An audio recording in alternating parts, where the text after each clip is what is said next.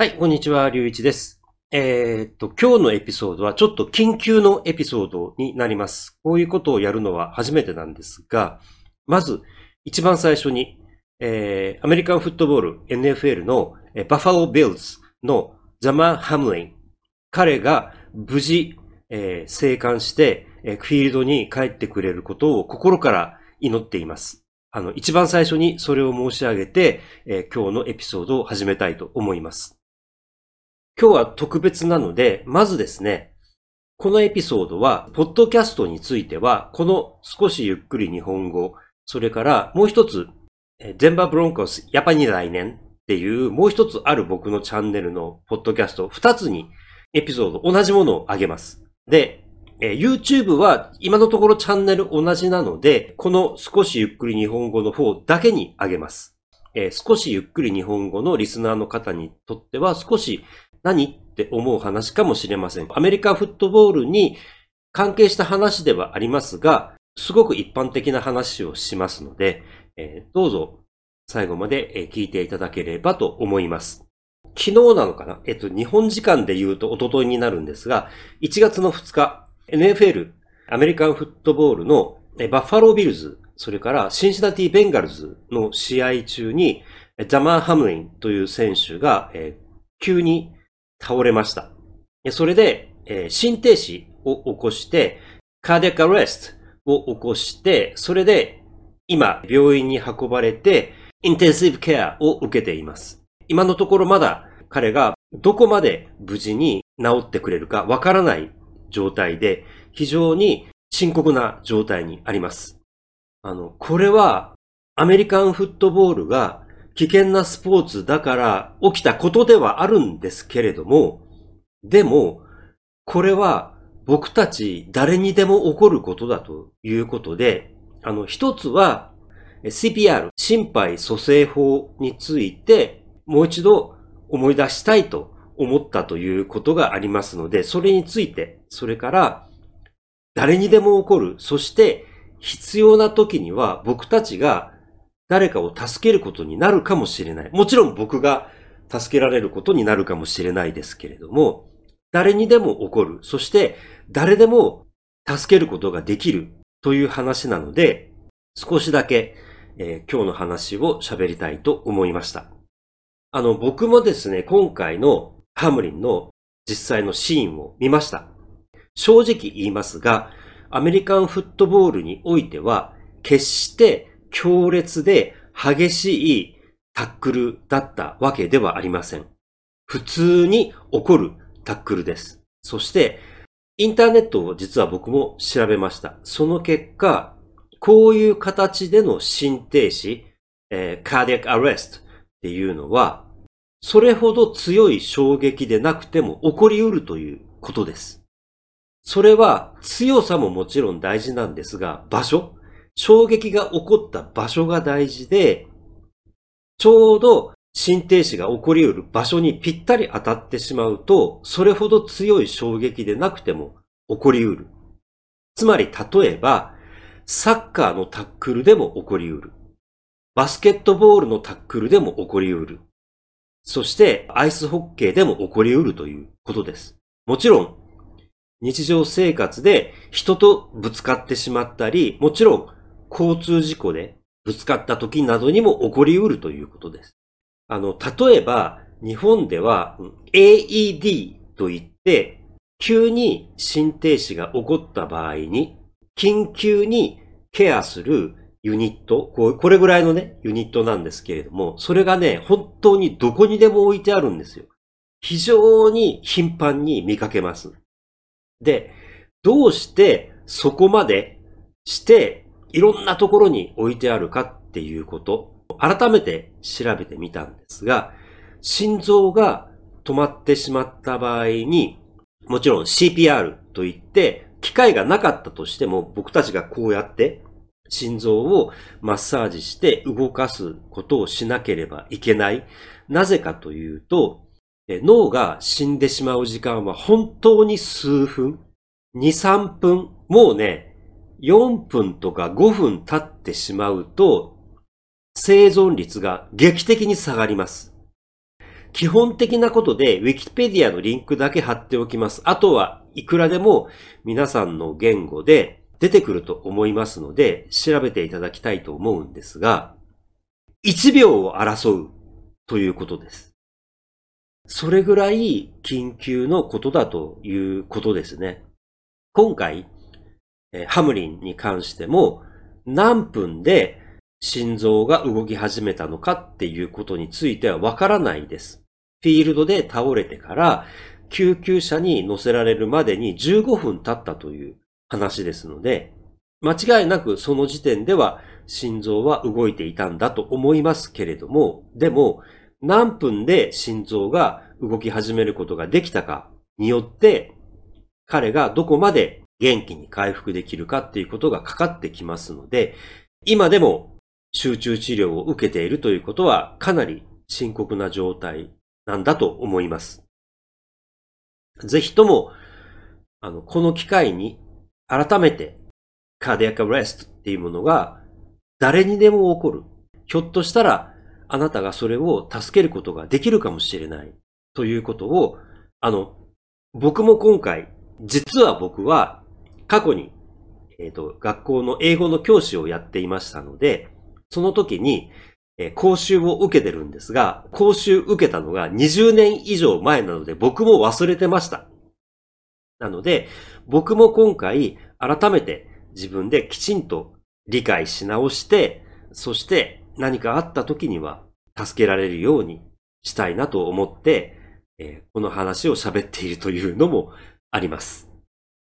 で、スポーツっていうものは本当に危険なものなんです。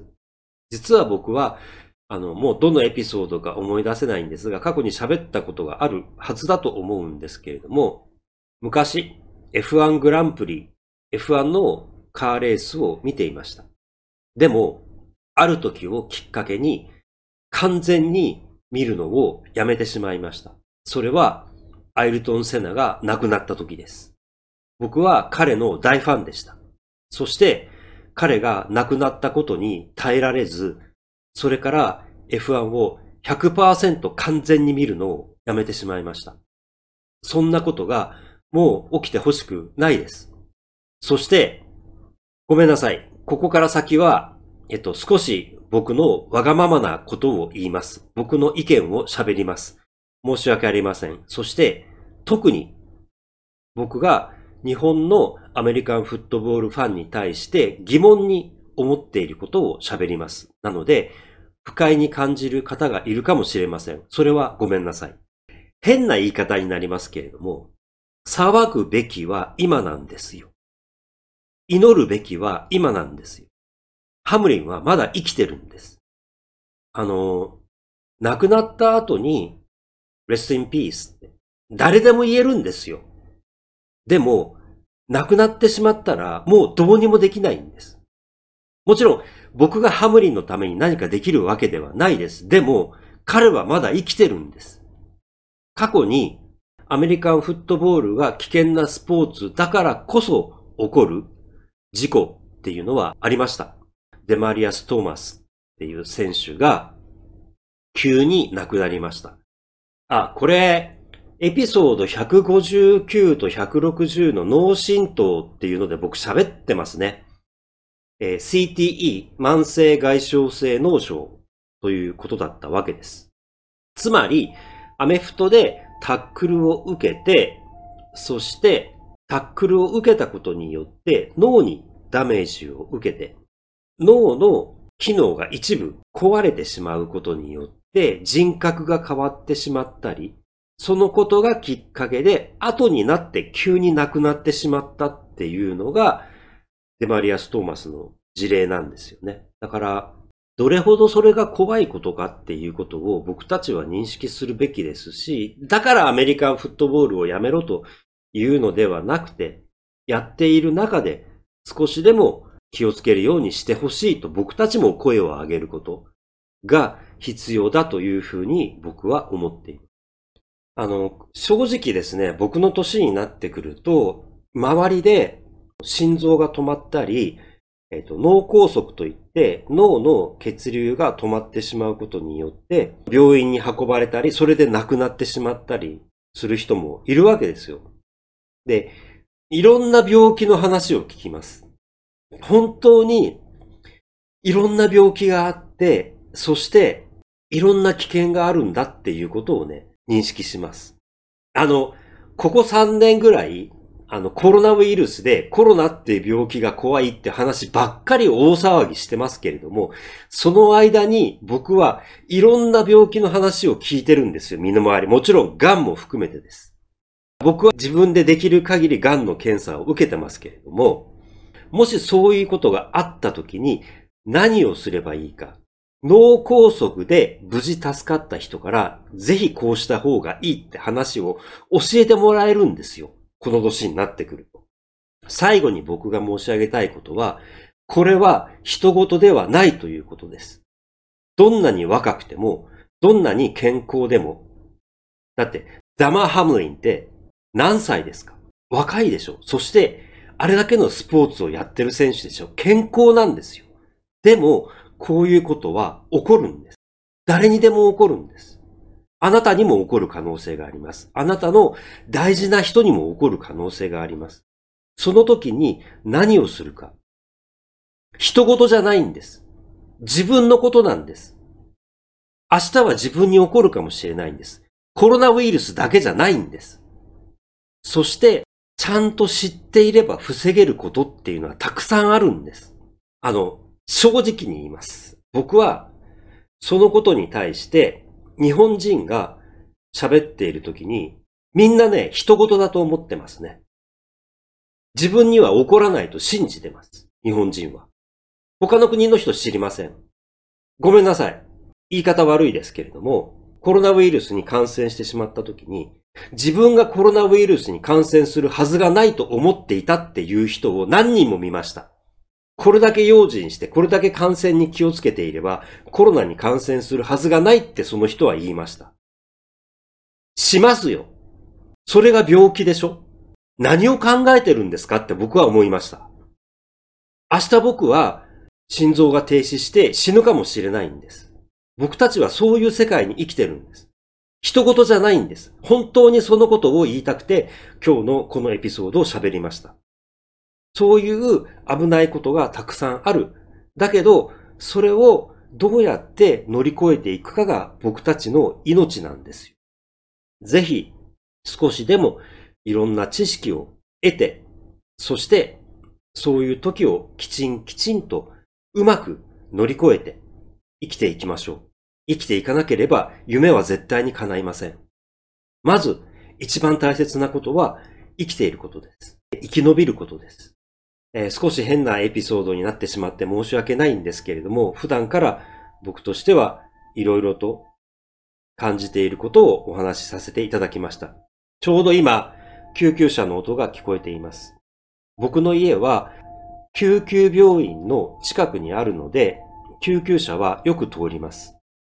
つまり、救急車に運ばれるようなことになった時に、その人がまず最初に運ばれる病院の一つが僕の近くにあります。時々救急車の音がします。ここはごめんなさい。でも、その度に思います。誰かが運ばれているんだと。そして、どうか無事であってほしいと思います。繰り返します。僕の意見ですが、死んでからではどうにもならないんです。死ぬ前だったらまだできることがあります。なんとか生き延びましょう。そして夢を叶えていきましょう。今日も最後まで聞いていただき、見ていただき、本当にありがとうございました。あの、新年の目標というエピソードは用意してあります。またお目にかかりましょう。それでは、皆様お体に気をつけて。And finish, nahadantas!